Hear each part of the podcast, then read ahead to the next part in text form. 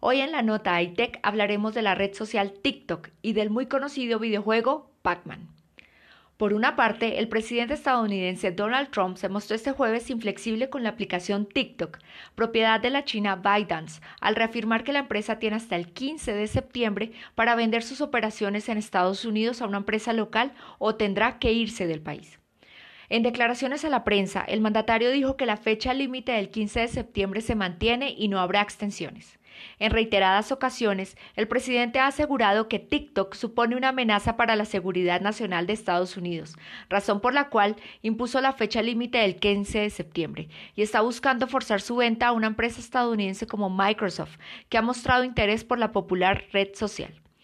TikTok, que en Estados Unidos tiene más de 80 millones de usuarios, es una de las redes sociales que más ha crecido en los últimos años, donde se ha convertido en el principal entretenimiento para muchos adolescentes y un canal de marketing para importantes celebridades. El Ministerio de Asuntos Exteriores de China se opone a la venta forzada de TikTok, una operación que, en su opinión, viola los principios de la Organización Mundial del Comercio.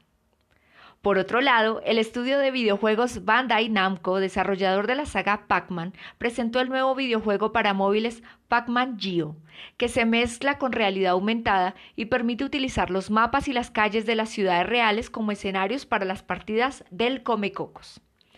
Pac-Man Geo estará disponible como aplicación en 170 países desde este mes. Será compatible con dispositivos móviles Android e iOS y sus plataformas oficiales Google Play y App Store, según informó Bandai Namco en un comunicado.